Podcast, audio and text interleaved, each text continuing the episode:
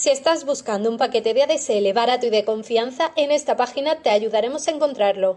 Lo primero que te mostraremos será el precio que se está pagando actualmente por el servicio que quieres, para que no peques de ingenuo a la hora de negociar con tu compañía. En segundo lugar, ponemos sobre la mesa la confianza de las empresas. Esto implica tanto la calidad del servicio de Internet que ofrecen como el de la propia atención al cliente.